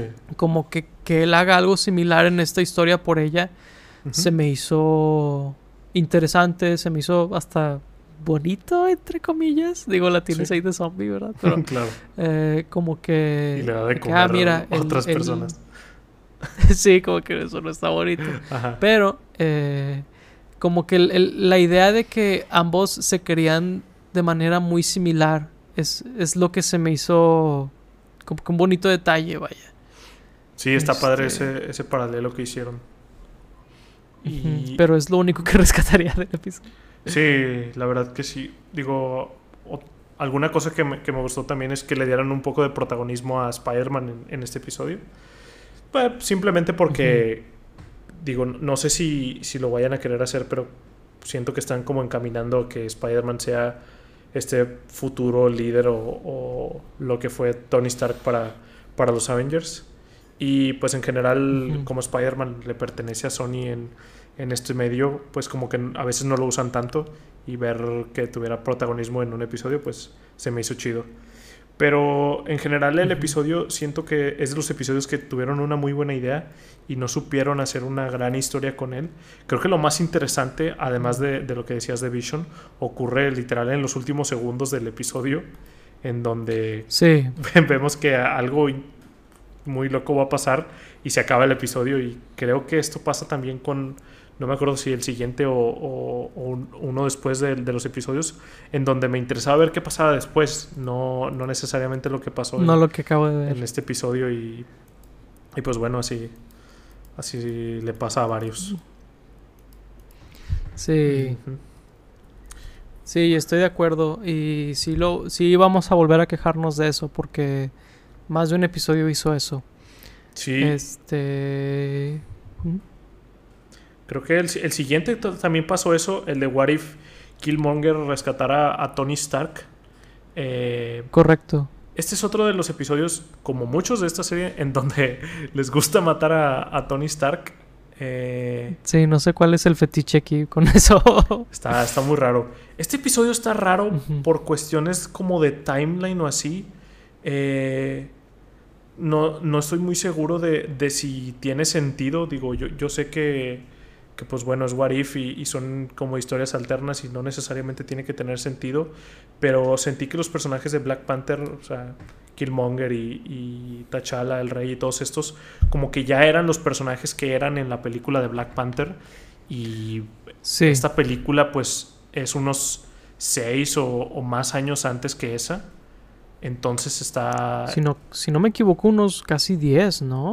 O sea, Ah, sí, cierto, porque creo que Black Panther fue del 2018 y, y Iron Man del 2008, ¿no? sí. Sí, entonces, sí, como 10, digo, el, el único personaje que se ve más, más chiquito o sea, es Shuri, pero aún así, como que siento que Shuri ya es Shuri, o sea, todos ya son, ya son Sí. quienes son. Está Ento- escrita, sí. Entonces está muy, muy raro eso eh, del episodio. Eh, fuera de eso, me pasó lo mismo que, que con el pasado, en donde ya hasta olvidé cómo se acaba, pero, pero me acuerdo que, que, que lo más interesante estaba por venir. Eh, y me, o sea, lo que pasó, lo que estaba pasando en el episodio eh, no, me, no me interesó tanto como lo que pudo haber pasado después. No, y además, digo, volvemos a que es un what if, pero así como escribieron exactamente igual a la familia de Black Panther, de. Eh, yo sentí que al revés a Tony Stark lo escribieron como un completo idiota, Sí, sí, donde sí. claramente te están viendo la cara y Tony Stark es alguien como muy vivo y siempre se daba cuenta de eso y nunca bajaba la guardia y sí. Pero por alguna razón con Killmonger decide bajar la guardia desde de el inicio ah, y mi dice, mejor amigo. obviamente lo- Sí, es como que, ¿what? Sí, sí. Sí, no, no tenía nada de sentido. La, la idea de Killmonger super sketchy desde el inicio. Sí. Y Tony Stark de que, sí, claro, te voy a dar la, la armadura más poderosa del mundo con Sí. este material que no tenemos aquí. O sea, claro, ¿por qué no? O sea, es como que, ¿En raro. serio?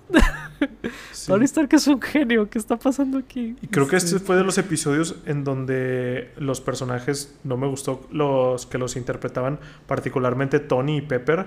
Sentí que sonaban bien diferentes a, a como son en el, en el MCU y luego teniendo ahí a Michael B. Jordan que suena exactamente igual, pues choca demasiado ahí cuando están interactuando.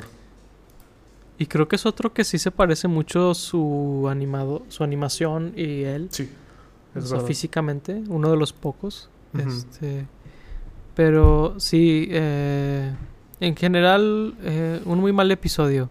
Que a decir verdad, a diferencia de otros, la idea no me interesó tanto.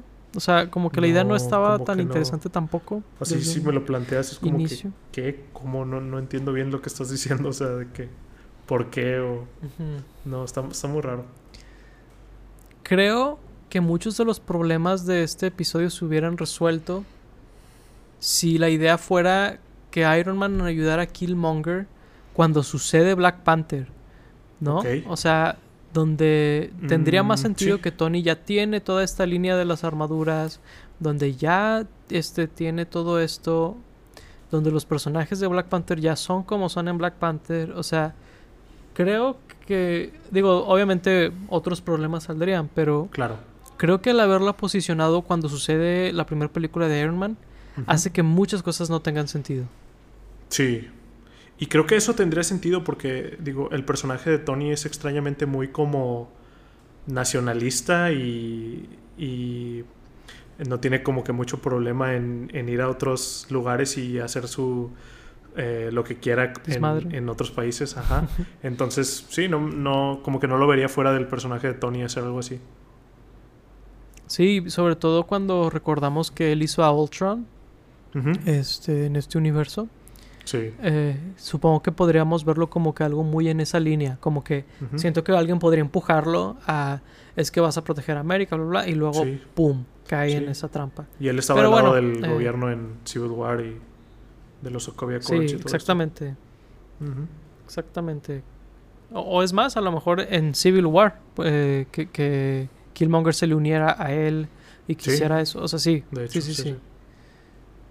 Este, pero bueno, no es lo que pasó. Este, Claro. El siguiente episodio de What If fue ¿Qué pasaría si Thor fuera un hijo único? Ajá, sí. Eh, básicamente, si cuando Odin se queda, más bien se encuentra a Loki, lo regresara a su familia y, e hicieran las paces.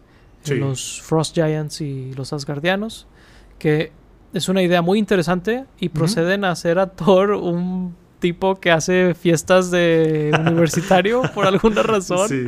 Eso es todo lo que se les ocurrió hacer con él, lo cual es un poquito deprimente porque Sí. ¿Qué, qué mil cosas podrías hacer con Thor, ¿no? Sí. Eh, de hecho, algo, algo que sí se me hizo interesante fue el paralelo donde se enamora de Jane de una forma muy distinta que en la película. Sí. Eso me gustó, eso se me hizo interesante. Me hubiera gustado ver más cosas así. No este tipo que todo el, to- todo el episodio se la pasa de fiesta, Sí, salvo cuando hacer. coquetea con Jane. Ujú. Y es eh, y esa es la profundidad que le dieron a Thor. En vez de, no sé, a lo mejor hacerlo una persona eh, más seria, porque desde muy chiquito le inculcaron eso y no tenía la contraparte de Loki. Y, como que, ¿sabes? Sí. Si- siento que pudieron haber hecho cosas más interesantes con el personaje. Eh, pero bueno, eh, ¿qué te pareció el episodio a ti? Sí, eh, el personaje de Thor se me hizo súper raro, o sea, como de... Está bien, si no está Loki, pues tal vez no, no tendría como que las mismas características o las mismas enseñanzas que, que tenía al hacer las cosas que hacía con Loki, pero de eso hacer este party dude eh, que se la pasa en fiestas de universidad por todo el universo, como que no veo, no veo el salto hacia, hacia allá. Y, pero fuera de, de esto del personaje de Thor, me gustó el episodio, digo, estuve entretenido, se me hizo, se me hizo divertido. El momento que se me hicieron chidas las peleas cuando, cuando llega Captain Marvel y, y se pelea con él, pues se me hizo, se me hizo bien, se me hizo entretenido. Es, o sea, De hecho, cu- de- cuando pensé eso. que Ujú. hubo peleas que estaban bien animadas, eh, básicamente pensé en esta escena de que, ah, esto estuvo, estuvo padre la pelea. Sí, lit- literal, las peleas estaban chidas. Y. Y pues me gustó que, que no. Según yo, no dieron una respuesta definitiva a quién es más fuerte, si, si Captain Marvel o, o Thor, porque creo que esto ha sido como mucho la plática de, del MCU, en especial los últimos años, de, oh, ¿quién es el, el personaje más fuerte, el superhéroe más fuerte de- del MCU? Y me gustó pues que el, que el episodio tratara de, de eso un poco y que también que pues no se diera una respuesta muy definitiva al respecto. Sí, de hecho, Eh, confesaré que yo esperaba que pusieran que Captain Marvel ganara. Sí, Porque al menos en el MCU les ha gustado mucho hacer a Captain Marvel como demasiado perfecta. Sí. Eh, personalmente haría énfasis en, en demasiado. Eh, ha, ha dificultado como empatizar un poquito con el personaje, al menos para mí. Eh, que aquí la hicieran como que más light, también como que ella está mucho más relajada que en su película y que Sí. en, en Avengers. Como que aquí ves más de ella. Y también noté eso un poquito en Shang-Chi. eh, Donde como que se nota un poquito más la personalidad de ella. Como que ya la ves como alguien con sentimientos o con, con quips, ¿no? Eh, me gustó ver eso aquí. Este, que es algo que yo sentí que le faltaba al personaje. Eso sí es algo que debo como enfatizar. Ajá. Más de eso, por favor. Eh, por ejemplo, si en la secuela viéramos a Captain Marvel en la 2, eh, que es más así, Sí. yo encantado, porque sentí que eso es lo que le faltó a la película. Eh, y, y me gustó también mucho que, que la- que hicieran las peleas interesantes donde básicamente ella como que medio se deja perder, ¿verdad? Donde Como que no, no tomó tan en serio la pelea, no quería lastimar a la gente, Sí. eh, a diferencia de Superman, eh, que mencionábamos hace rato, Henry Cavill. sí. eh, como que entendible, ¿no? Como que ese primer round. Y luego en el Claro. segundo round, mm, al revés, donde se, se detiene la pelea por culpa de Thor. Ajá, sí. que, que, que- que eso, es, eso es algo que no sé cómo me siento del personaje, que ahí es donde definitivamente fue el universitario que hizo una fiesta en la casa de sus papás sin permiso. Sí. Básicamente eso es lo que sucede. Este. Y como que es un poquito tonto hacer eso con Thor, pero al mismo tiempo, Sí. como que What If es donde lo harías, ¿no? Donde. Claro. Pues una idea algo tonta, tal vez, pero interesante dentro de lo que cabe. Sí. Este. Sí. eh, y, y creo que tuvo una resolución también padre donde Captain Marvel ayuda a Thor a, a quedar bien con su mamá. Sí. eh, y con su. Con, con los asgardianos y todo. De hecho. Este. Y, y bueno, es, es- ese creo que eso, ese es uno de los otros. O sea, es el Doctor Strange y este creo que son los dos que más he disfrutado. Spoilers de mis opiniones del siguiente episodio. Del siguiente. Este, este, pero bueno, eh, el What If número 8 Sí. es el siguiente episodio. ¿Qué hubiera pasado si Ultron ganara? Ajá. Eh, ¿Qué te pareció? Bueno, eh, ¿te ¿gustarías darnos un pequeño eh, reseñita del episodio? Sí, claro. El... ¿Qué hubiera pasado si Ultron ganara?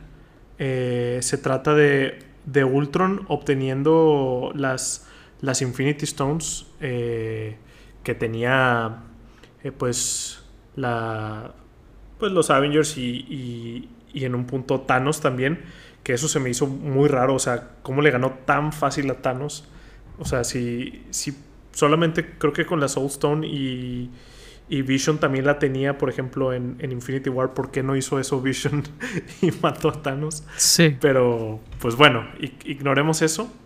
Eh, y pues básicamente Ultron elimina a la mayoría de, de la humanidad con bombas nucleares.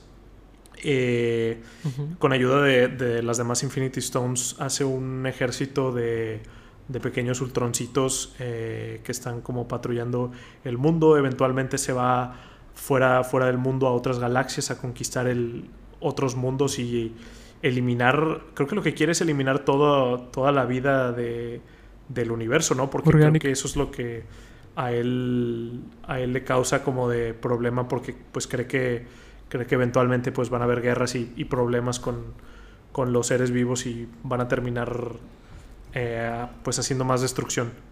Y eventualmente se Sí, es- quiere como que conquistar otros universos, inclusive líneas del tiempo y tal.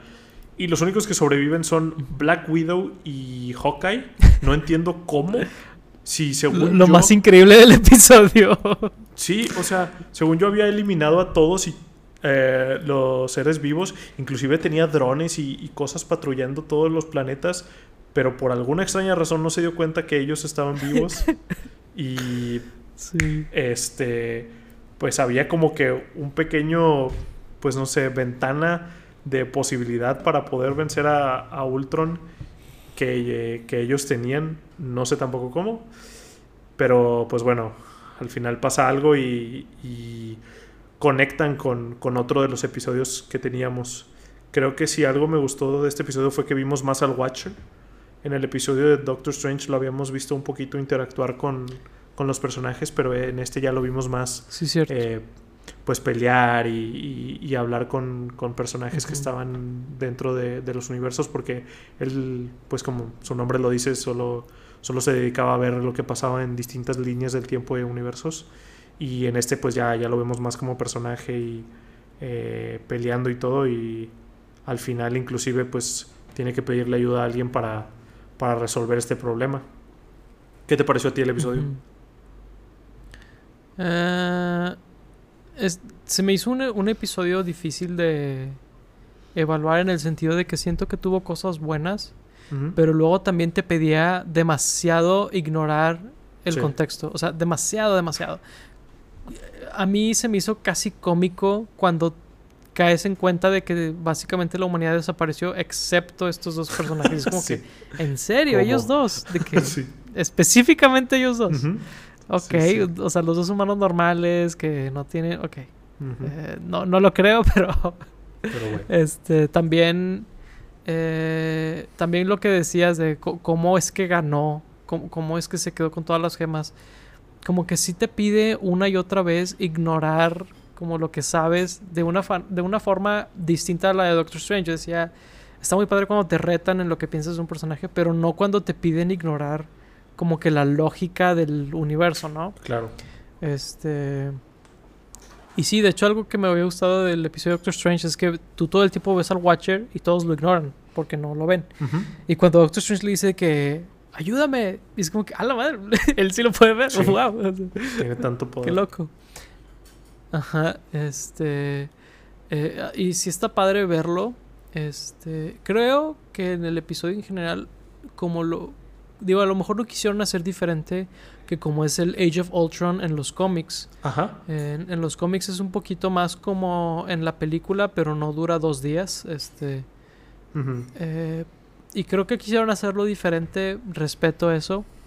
Pero sí creo que no tuvo mucho sentido cómo sucede. No tiene mucho sentido varias cosas. Pero en general.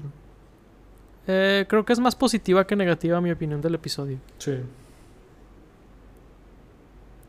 Sí, estoy, estoy igual.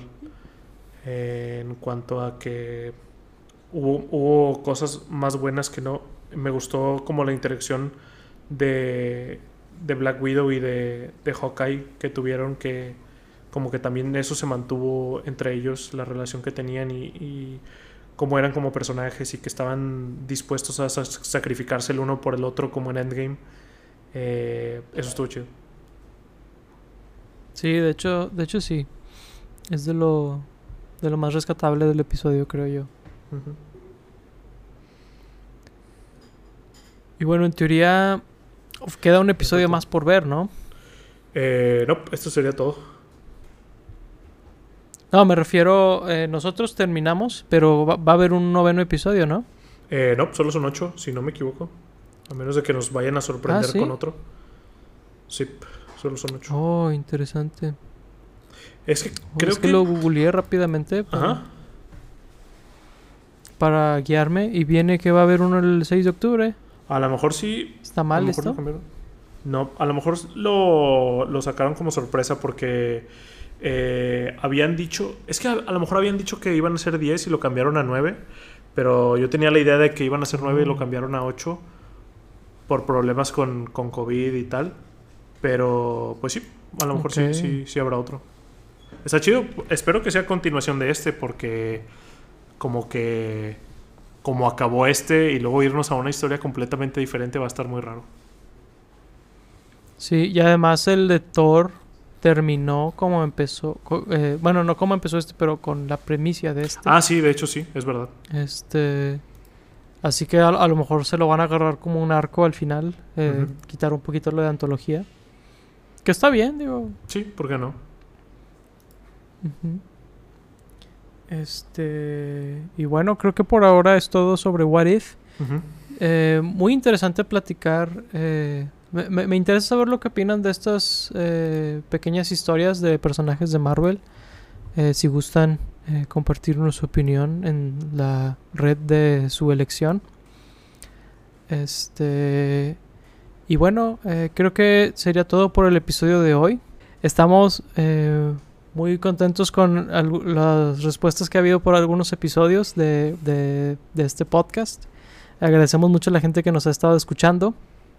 Y bueno, si es la primera vez que nos escuchas, por favor, eh, ya sabes, suscríbete, dale like y eh, compártenos tu comentario de lo que sea que hemos hablado el día de hoy. La verdad es que hoy ha dado mucho de qué hablar. Eh, nos extendimos bastantito, pero porque la verdad los temas estuvieron muy buenos. Sí. Este, y bueno, eh, como siempre, me acompañó mi co-host y amigo Lauro Chapa.